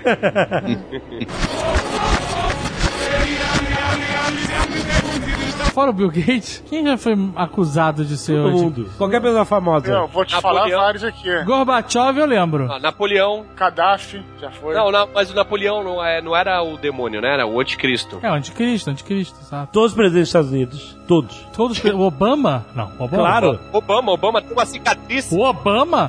Obama tem uma cicatriz que nego fala que ele tirou o 666 da cabeça. Tem uma imagem comparando o Obama com um personagem de um filme que tá encapuçado, assim. Lembra, assim, de, de leve, que, que seria um representante do diabo e tal. Assim. Olha, se você for, Obama. se, for, se você for no site Right Wing Watch, tem um artigo falando assim: o código da Bíblia definitivamente prova que Obama é o anticristo. definitivamente prova.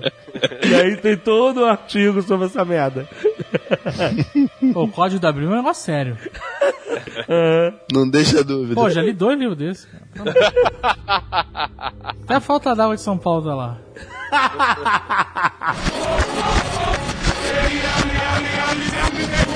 Ainda sobre o Anticristo, tem um livro bacana, escrito pelo Gaiman com o Pratchett, que chama Good Homens. Que... Belas maldições. Belas maldições. né? É, tá aí a boa tradução. Que fala justamente sobre isso, né? Sobre a troca do bebê na maternidade e tal, e parte daí. Isso, esse livro é muito bom. Caraca! E agora tu me lembrou que no, na profecia rolou a, a troca também. Ele é filho Rolou de um chacal. também? É, ele é filho Olha. de um chacal. O filho do casal, Thorn, morreu ao nascer. E uma enfermeira que era da legião do capeta, do mochila, pegou a criança, o Damien, que era filho do demônio, com um chacal. Tanto que ele vai descobrir, aí procura o caixão da mãe do Damien e acha, abre e tem um esqueleto de um chacal. Agora, por que enterraram um chacal num cemitério de gente, né? Dentro de um caixão. Não entendi. Ah, coisa de satanista, cara. Poderia, poderia ter sido no Pet Cemetery que ele foi enterrado. né? Mas é. Foi queima de arquivo. Mas o livro do o Belas Maldições tem. Ele, ele é um livro de comédia, né? Ele não é. ele Não é um livro sério ou pesado. Justamente a comédia tá nisso deles terem trocado os bebês. Tem livro sério sobre, sobre o Diabo Diabo? Não, tô falando. Ah, Não, é, não, livro não, é. Pesado. Não é um Entendi. livro. Como posso Tem menos de dizer? 300 páginas, assim. Não é muito pesado. Tinha... Caralho. Hoje nenhum livro é pesado se você tiver Kindle. A história é essa que o, o filho do capeta lá, o anticristo, ele vai. Ele é trocado na, na maternidade. Então, uma criança normal vai ser criada por um casal de satanistas. Exato. E o filho do demônio vai ser criado por dois rednecks, né? E aí mostra o que a influência é, de boas ações desse casal pode alterar o- a natureza do moleque, né? É muito maneiro. E a história do livro é essa, que tem um anjo, um demônio, que tinha que estar monitorando a criança e, porra, deu merda. Merda. Vai, vai se fuder pra caralho. Porque o, o moleque não tá aí preparado pro apocalipse.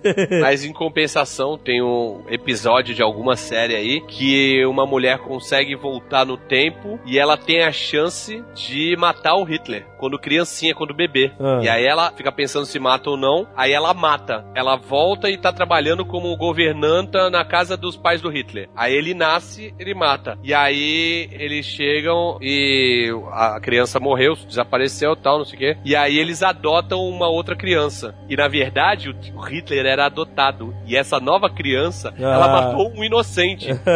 Sacou? Caralho. Essa nova criança que é o Hitler, o anticristo dos anos 30, 40. Caraca. Que história. A mulher não se preparou, né? É, fica aí a dica. Se você for viajar no tempo e for mudar a história, Faça o seu dever de casa. né? Leia, leia os livros de história. leia. ouça o Nerdcast, pelo menos, né?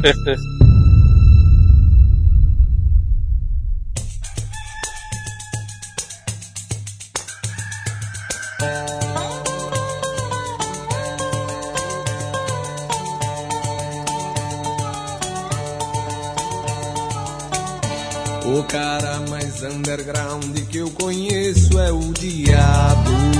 Baseado naquilo que eu falei no início, o que toda essa história de diabo me parece, na verdade, é um, é um obstáculo que tem que ser criado na mente humana para procurar uma saída, para procurar um- uma motivação de vitória, de superação de obstáculo e tal. Porque dificuldades existem na vida de todo mundo, né? Coisas ruins acontecem na vida de todo mundo e tal. E muitas vezes a gente interpreta isso antropomorfizando a parada para poder entender, com- tentar compreender, colocar isso dentro da sua cabeça de uma forma compreensível para você poder superar o negócio. Então o diabo não seria o mal necessário, não é o Gollum que só atrapalhou, só atrapalhou e no final, por causa da presença dele, é que a missão foi concluída, a demanda foi concluída. Pra mim tá mais como um bode expiatório. É o cara que tem que ser culpado por tudo, é isso? sim, sim, lógico. Bota a culpa nele. Como a história do menino que matou o amigo e, e que eu falei que eu, que eu vi quando era pequeno, ele falou que o diabo tava no corpo. Mas esse menino, cara, deve ter um background de, de uma família religiosa e tal, não sei o quê. E sem conseguir explicar a razão da atitude dele, ah, mandou essa, né? Então. Pode é expiatório. porque- Pois é, tudo bem, entendi o que você tá falando agora. Porque o, o diabo pode ser relacionado a isso, né? A, a não, o não entendimento do que leva certas pessoas a, a cometer tais atitudes, né? Que são fora do padrão, são fora do, do- da ética do- da sociedade. Tem um provérbio, não sei se é um provérbio, um ditado, uma frase, uma afirmação, que diz que o maior truque do diabo foi fazer as pessoas acreditarem que ele não existe. É verdade, verdade. Não é isso? Tem os suspeitos também isso. Tem nos suspeitos? Tem, eles é, mas falam. isso não é, não é do filme. Não, mas É eles uma falam. eles afirmativa falam isso. Aham. que vem an- antes do Um filme. ditado. É um ditado. Quando tem um cara escritor é outra coisa. Aprendi isso no, no pré-primário, cara. Ditado. Caraca, que zoado. Fica escrito, tá com pacto com o demônio, vai me zoar? Vou deixar quieto. não tô zoando, não. Então é assim, a ignorância das pessoas em acreditarem ou não que ele existe, se ele influencia ou não, é, é a parada, entendeu? É, depende de cada um, né? Porque eu vejo muita gente usar o diabo, falar mais de diabo do que de Deus. Quando deveria estar falando mais. Sabe qual é? Cuidar com o diabo, não sei o que é do diabo. O diabo tá nisso, o diabo tá Pensa que o diabo que ele aparece. Eu não, não penso no diabo que ele aparece. É, nesse sentido, ele é o obstáculo que você tá falando, o obstáculo da salvação, né? Personificado, exato. É, ele tá ali pra te influenciar negativamente e te tirar do caminho da salvação. É, mas assim, eu entendo, eu entendo que o Jovem Nerd tá dizendo que existem certas religiões, que a gente não vai dar nome aqui, que elas tendem a botar a culpa de tudo que acontece na vida da pessoa no diabo. Como se a pessoa não tivesse poder nenhum sobre a vida dela, tudo fosse influenciado dessa maneira. Então, o que dá errado na vida dessa pessoa é o diabo, ou é uma entidade. Lá, se o cara tem dívida, é porque, sei lá, mamão tá sugando o dia da carteira do cara, porque o cara não dá dívida. Média. Tem o diabo, tem um demônio chamado Mamon. Tava dentro do tá- tá- Totô, tá- inclusive. E se acontece não sei o que lá, é outra entidade. E aí vai botando um monte de culpa. E aí a única salvação, a única maneira do cara, por exemplo, não ter dívidas é pagar o dízimo, porque Deus falou que tem que pagar o dízimo e acabou. Quer dizer, o fato do cara ser um descontrolado, gastar mais do que deve, ou a economia do país tá uma merda, uma série de fatores que a gente pode levar em consideração são meio que descartados nessa crença, é, é dessa desculpa fácil de você aceitar que é, ah, a culpa não é sua, ou a culpa não é da economia, ou a culpa. Não, a culpa é do, é do diabo que tá aqui me tentando. É a maneira mais fácil de você é, de aceitar os seus, as suas limitações, eu acho. Claro, a, a natureza humana é assim, né? A responsabilidade individual tá sempre sendo colocada em segundo plano, né? Então as pessoas acham, tentam achar razões externas pra tudo. Então o diabo serve como isso também, como é uma razão externa. E é a forma fácil de você explicar pra qualquer tipo de pessoa coisas que você não quer dentro do seu meio, né? Que tem. eh, O RPG foi demonizado aí por causa de algumas matérias na década de 90, na década de 2000, do cara que fez algum ritual maluco e era psicopata e acabou matando gente e associaram a porra do jogo do RPG a isso, porque o RPG é um jogo de fantasia, que tem demônio, que tem monstro, que tem não sei o quê, e aí pronto, o RPG é coisa do demônio. Inclusive tem um panfleto que rolou pela internet um tempo atrás de alguma igreja americana que falava assim: olha, amados, não tome parte de nenhum desses componentes que são da estrutura espiritual do Satan, né? Que o americano chama de diabo, né? Eles são portas de entradas para a possessão demoníaca. Aí tem aqui, olha, religiões orientais, yoga. Yoga, caralho. É, é, maçonaria, grupos Illuminatis, religiões New Age, igreja de Satã, ok, até realmente, né, tá, tá óbvio. Não, não siga o Book of Law de Alessa Crowley. Exato, não. Aí, eu- aí eu concordo, realmente, entendeu? Mas aí, olha, tem a lista é enorme, cara. Mas Deixa, deixa, deixa eu só resumir aqui no que interessa a gente. Cultura cyberpunk, vegetarianismo, Isso é. Senhor dos Anéis, Ih, cara. Harry Potter, Dungeons and Dragons, Aí, Eduardo. Aí. rock, heavy metal e filmes de Twilight. Ainda digo mais, ó. Edir Macedo falou aqui. Ah, Tá na manchete do jornal. Edir Macedo diz que demônios vão invadir a alma de quem assistir 50 Tons de Cinza. Então, é uma maneira muito fácil de você classificar simplesmente qualquer coisa que seja antagônica ao que, ao que você quer pregar, seu dogma, etc, né? Mas é... E, e nem só no campo religioso, você pode trazer até pro campo político. O comunismo da década de 50 foi muito associado. É demonizado, exatamente, né? O, E aí não tem nada a ver com, com uma ideia. é, Antes disso, né, a gente já não falava o quê? que o Stalin tinha casco de, de carneiro e comia criancinha, casco de bode, é uma demonização do comunismo, de certa forma. Sim, sim. O demônio foi muito demonizado. Ou seja, a gente tá bem, né?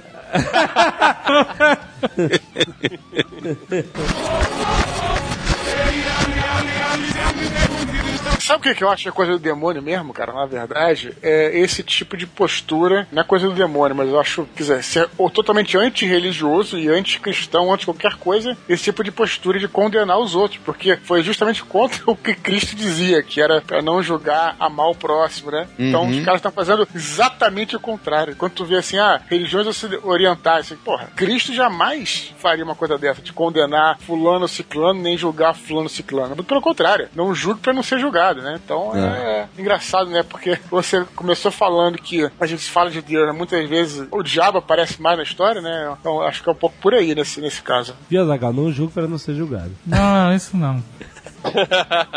A Zagal pode, rapaz. Minha religião diz que eu posso julgar e criticar à vontade. Bem-aventurado aquele que julga e que critica outrem. Pois será dele o reino dos céus. Falaram isso lá no, no Vida de Brian também? Também. Tá no, no- nas cenas deletadas.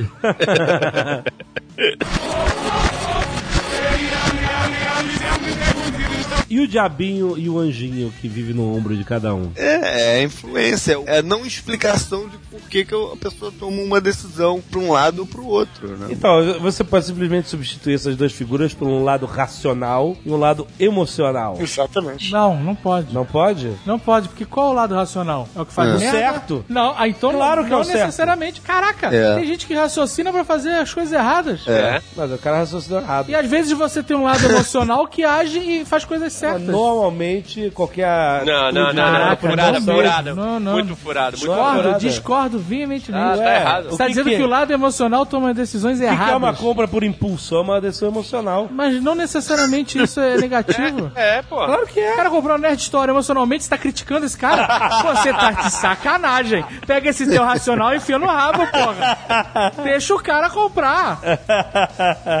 É, obviamente a emoção não pode dizer que a emoção tá ligada ao erro. Mas é porque É, muitas não vezes pode. a emoção ela nubla o seu raciocínio, entendeu? Às vezes não. E aí. Às vezes ela clareia, cara. Isso é muito relativo. Nem sempre o racional ele é o certo. Não é assim. O racional ele pode ter- ser tendencioso pelas suas crenças. Então não é, não é fiel de nada. É emocional Ele é só também. um método. Então, mas isso é só um método. A gente não pode dizer que o diabinho e o anjo são racionais, mas são- É. o diabinho e o anjo são desculpas que a pessoa usa pra não assumir as escolhas dela, qualquer que seja. Aham.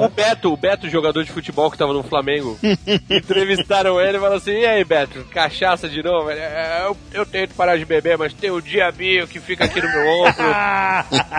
ele deu uma entrevista falando isso, não é, JP? Falou, tu puxou uma parada antiga pra caramba. Mas é isso, cara. Essa- quando, você- quando acontece alguma coisa errada e você quer culpar uma, alguém, você fica. Sabe quando acontece? Imediatamente, quando acontece alguma coisa, Ah, a primeira reação de todo mundo é tentar arranjar um outro culpado, senão você. sim. É, com certeza. Esse momento é o diabo falando que você tem que se safar dessa parada. Então, isso não é emocional? Não necessariamente, É cara. emocional. Você pode elaborar essa, essa, essa desculpa. E se você elaborar, é racional. Ah, eu acho que tem mais a ver com a não explicação, não haver um- uma explicação lógica para uma atitude, para um comportamento específico. Por que, que o cara saiu daquela linha de conduta que ele tinha naquele momento?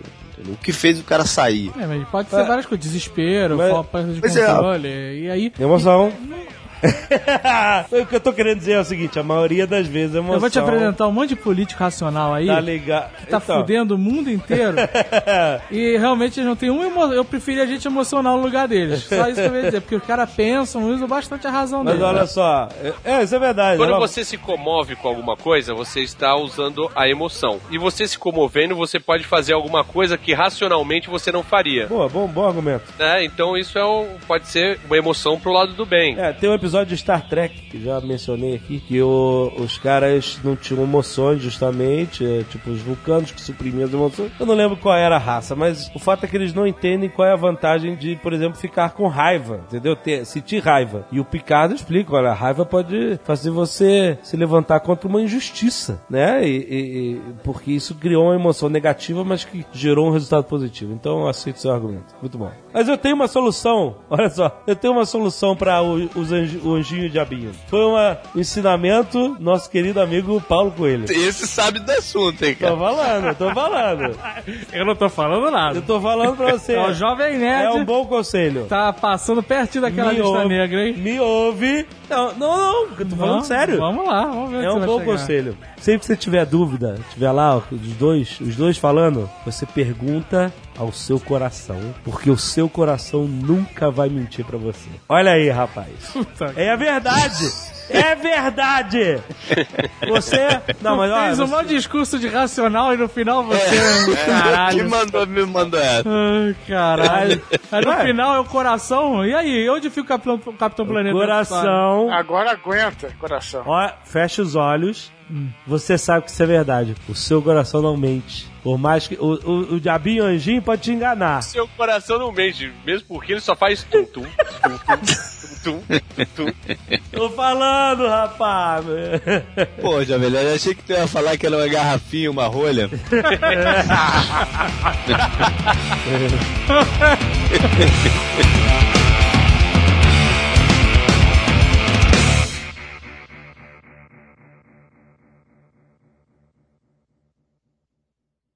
Este Nerdcast foi editado por Radiofobia, podcast e multimídia.